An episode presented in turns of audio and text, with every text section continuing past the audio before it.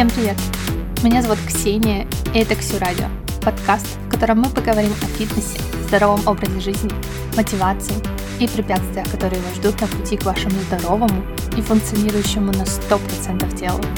Я буду вашим проводником на этом пути.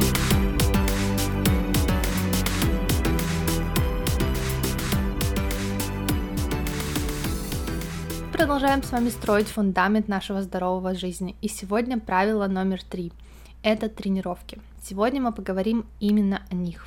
Тренировки, так же как и питание, требуют индивидуального подхода. Они должны отвечать вашим нуждам и быть нацеленными на результат.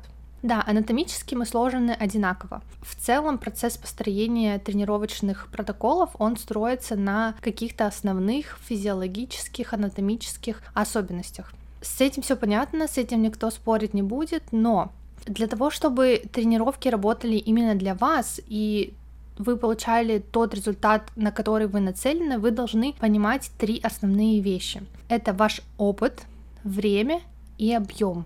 И в тот момент, когда вы объедините эти все три слова и найдете середину, это и будет золотым сечением вашего тренировочного протокола. Прежде чем мы поговорим про три этих основных пункта, мне хотелось бы отметить, что еще до того, как вы пришли в зал, еще до того, как вы начали заниматься, вы должны посмотреть на самое главное, на механику ваших движений. Как специалист по корректирующим упражнениям, как специалист по осанке, я не устану повторять, насколько это важно.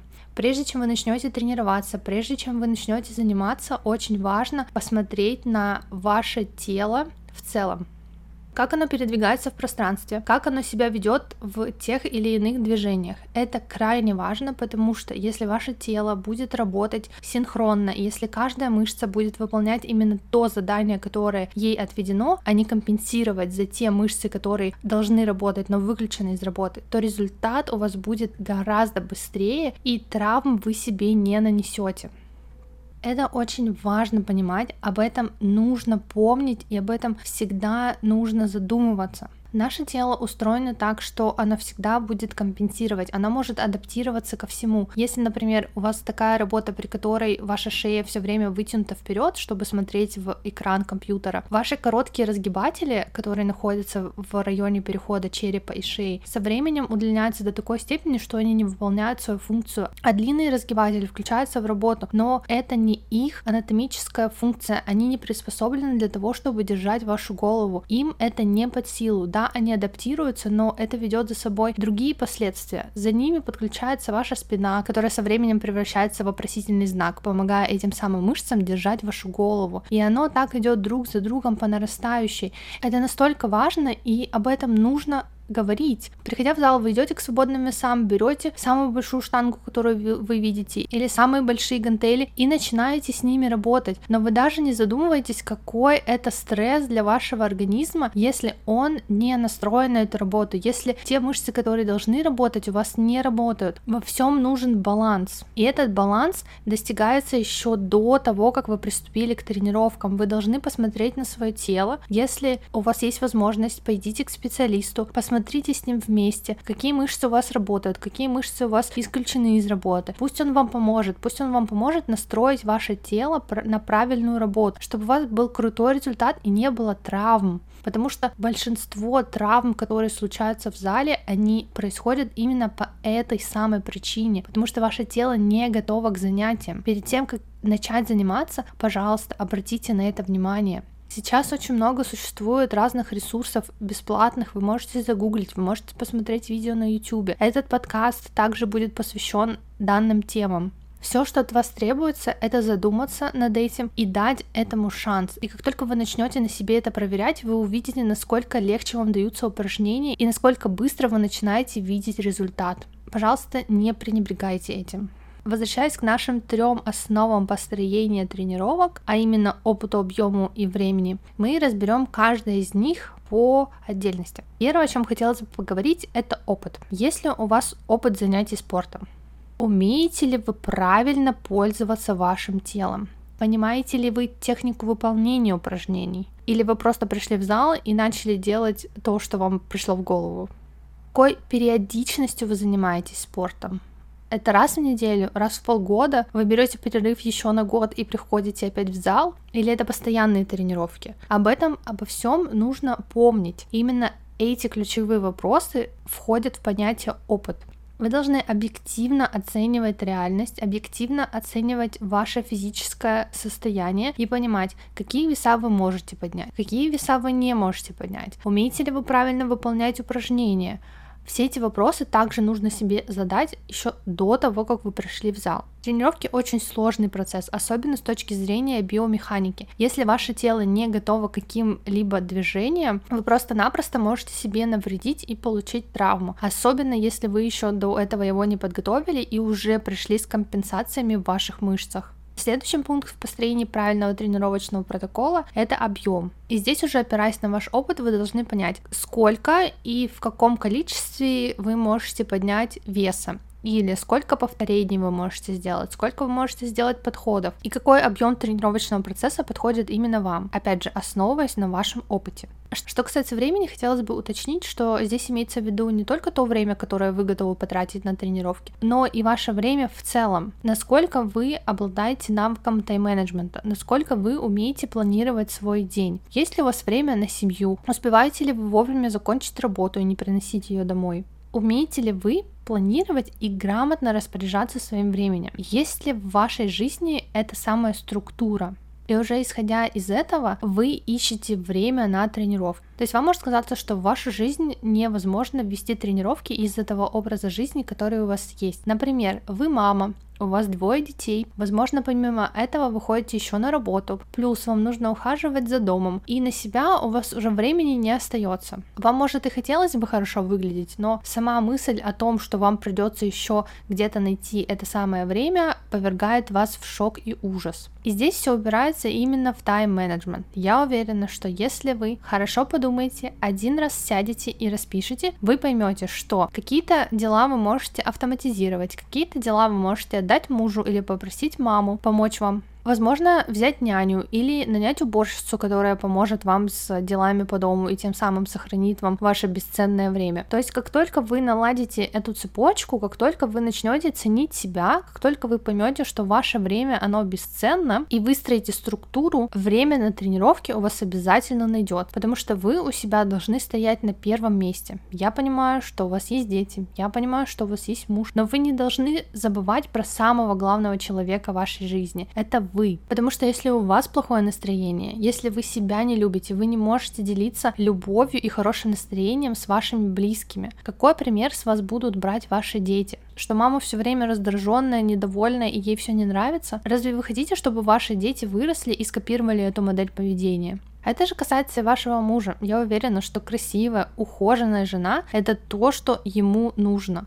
Потому что давайте будем честными, все, что не делает женщина в этой жизни, она делает ради своего настроения. Вы ходите в зал для своего настроения, вы кушаете вкусную еду для своего настроения, вы занимаетесь какими-то активностями для своего настроения, вы смотрите сериальчики для своего настроения. И если у вас хорошее настроение, то у вас все получается, дела спорятся, все идет как по маслу. И это является ключом. Помните об этом, балуйте себя, заботьтесь о себе. Вы у себя одна, и вы должны себя поддерживать как на физическом, так и на психологическом уровне. Это все взаимосвязано, это крайне важно оставаться довольной жизнью женщины, иначе нетрудно догадаться, в кого мы все превратимся. И думаю, здесь вы со мной согласитесь. Давайте будем думать о себе больше, давайте будем заботиться о себе больше, давайте будем помнить про себя любимую. Что касается составления плана тренировок. Успешный план тренировок строится из базовых принципов, которые позволят вам не только хорошо себя чувствовать, но и хорошо выглядеть, а также улучшить силовые показатели, баланс и мобильность. Все это является составляющим тренировочного плана. Сегодня в интернете можно найти множество фитнес-программ, и всех их объединяет одно – отсутствие перспективы на будущее. Вы можете найти программы, рассчитанные на 12 недель, на 16 недель, на 20 недель, на 2 недели. Данные программы составляются именно сознанием психологии человека. Все мы хотим быстрый результат, все мы хотим волшебного способа тренировок.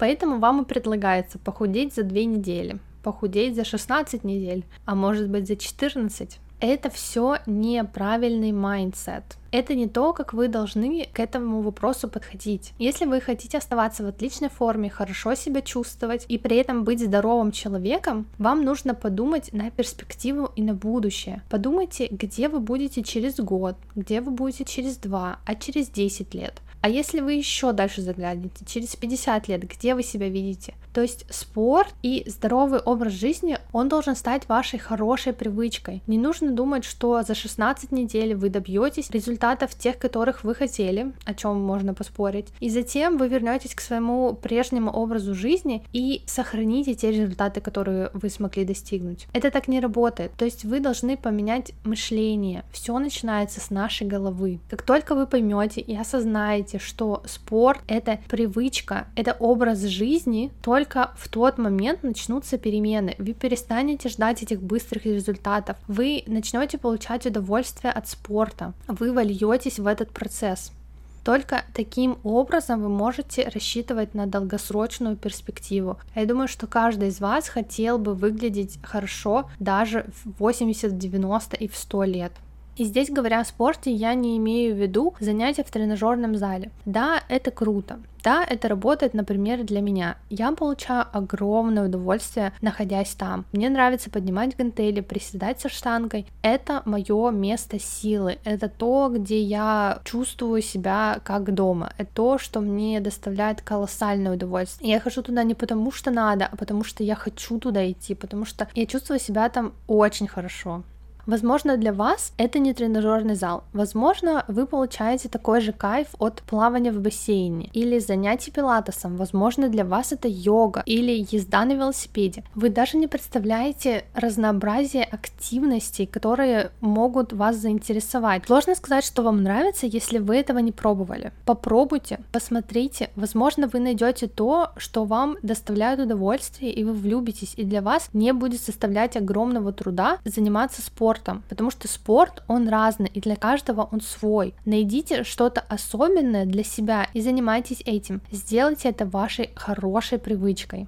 Но какой бы спорт вы для себя не выбрали, я уверена, что конечной точкой для вас является ваше внешнее и внутреннее состояние, то есть то, как вы выглядите и то, как вы себя чувствуете. Поэтому ваши Цели касательно данных моментов должны быть реалистичными и достижимыми. Вы должны понимать, что вы получите от занятий йогой и какой максимальный результат относительно вашей генетики вы можете достичь. То же самое касается и с плаванием или pedalboarding. То есть здесь все должно завязываться именно на этом принципе потому что правильная постановка целей поможет вам добиться результатов. Объективно посмотрите на свое тело со стороны и оцените то, что вы действительно можете изменить, а что является вашей генетикой и не подлежит изменениям. Здесь можно сколько угодно спорить, что все люди могут быть худыми. Кстати, толстыми мы действительно можем быть все. Но генетически от природы мы сложены по-разному. И зная свою генетику, и зная свои проблемные места, вы можете их скорректировать.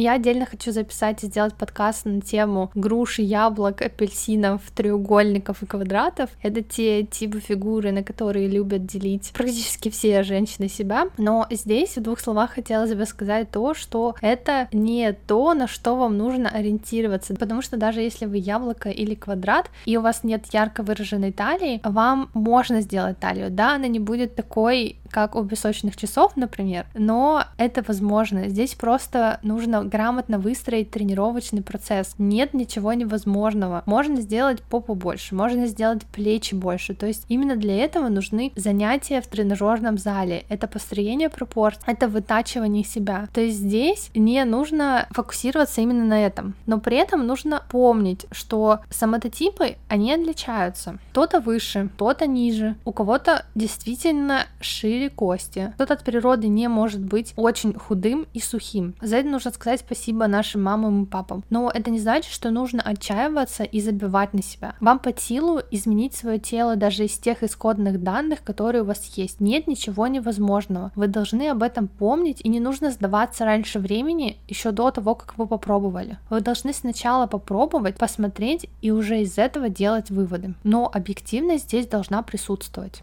Здесь есть несколько моментов, на которые я люблю обращать внимание, когда ко мне обращаются девочки за советом или приходят на индивидуальное ведение. Вспомните, какой у вас был самый минимальный вес за всю вашу жизнь. Вот если взять всю вашу жизнь, начиная с подросткового периода, лет с 14-15 и заканчивая вот сегодняшним днем, какой у вас был самый минимальный вес? А какой был самый максимальный вес? примерно уже отсюда вы можете понять, сколько объективно вы можете весить, а сколько не можете. Это, конечно, не универсальное правило, но оно да, бывает полезным и заставляет задуматься. Подробнее про самототипы и типы фигуры я обязательно сделаю отдельный подкаст, чтобы было вам более понятно. Возвращаясь к нашим целям, мы выяснили, что цели должны быть конкретными и реалистичными. Смотрим на себя объективно и из этого делаем выводы и строим себе тренировочные планы. Чтобы вы не сдались раньше времени, не рассчитывайте на краткосрочный эффект. Ставьте себе цели на ближайшие 6 месяцев, а лучше на год вперед. Подумайте о тренировочном плане именно исходя из этого. Не на 2 недели, не на 4, не на 16, а перспективу на полгода и на год. Тогда у вас не возникнет желания сдаться раньше времени, и тогда вы достигнете более лучших и стабильных результатов. За это время в вашей жизни произойдут перемены, вы привыкнете, вам спорт начнет доставлять огромное удовольствие, и сдаваться вы уже точно не будете.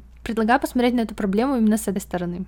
Подумайте о том, насколько конкретно килограмм вы хотите, например, похудеть, или сколько килограмм вы хотели бы набрать. То есть думайте на перспективу и конкретными цифрами. А лучше ориентируйтесь не на килограммы, а на сантиметры. Сантиметры дают более объективную картину, особенно если вы девушка, потому что у девушек в зависимости от фазы цикла вес может плавать, он может быть больше, может быть меньше, но сантиметры не врут. То есть если вы делаете замеры в одних и тех же местах, то вы будете видеть результаты. В своей практике я использую именно сантиметр. Он удобен, он понятен, не случается таких моментов, когда кажется, что вес стоит на месте, вы не худеете и у вас начинается паника четко. Но при этом, если вы посмотрите на, на сантиметр, вы поймете, что вы худеете, ваш вес уходит. Панические настроения вас оставят. Как всегда, предлагаю вам сесть и расписать. Берем свои цели, делим их на две колонки. Одна колонка называется краткосрочные цели, вторая долгосрочные. В краткосрочных целях мы конкретно пишем, что я хочу худеть на 300-400 грамм в неделю, и это для меня будет являться нормой. При этом за 6 или 12 месяцев в перспективе я хотела бы похудеть на 20 килограмм. И тогда вашему мозгу будет легче прийти к этому результату, потому что вы берете большую цель, делаете ее на шажочки, и эти маленькие шажочки уже не такие страшные. Согласитесь, что 300-400 грамм в неделю звучит возможно, звучит реально, не страшно. Если вы подойдете к вопросу похудения именно с этой стороны, я вас уверяю, для вас это не будет каторгой, для вас это не будет мучением, и вы будете получать удовольствие в процессе. Не только от того, какие вы изменения видите в своем теле, но и от того, насколько вы хорошо себя чувствуете. Похудение может быть приятным. Если вы не хотите худеть, а хотите, допустим, набрать чуть-чуть, возвращаясь к разговору о пропорциях, например, вы можете себе чуть-чуть сделать плечи шире, бедра пошире, и визуально это уменьшит вашу талию. То есть для этого вам нужно поднабрать немного. Но поднабрать именно не жира, а мышц. Для этого вы таким же образом расписываете свои цели. Краткосрочная и цель долгосрочная. То есть краткосрочной целью будет 200 грамм в неделю именно мышц. Конечно, с этим вы будете набирать чуть-чуть жирка, но ну, это является нормой. То есть похудеть вам потом не составит большого труда. Также на долгосрочную перспективу вы ставите себе цели, что на год, например, вы наберете 5 килограмм. Не нужно пугаться этих цифр, потому что мышцы, они тяжелее, чем жир. 5 килограмм мышц выглядит намного меньше, чем 5 килограмм жира. Не пугайтесь, здесь немного другие пропорции, немного другая перспектива. Но в целом я думаю, что система вам ясна. Это только примерные цели. Вы должны ориентироваться на себя.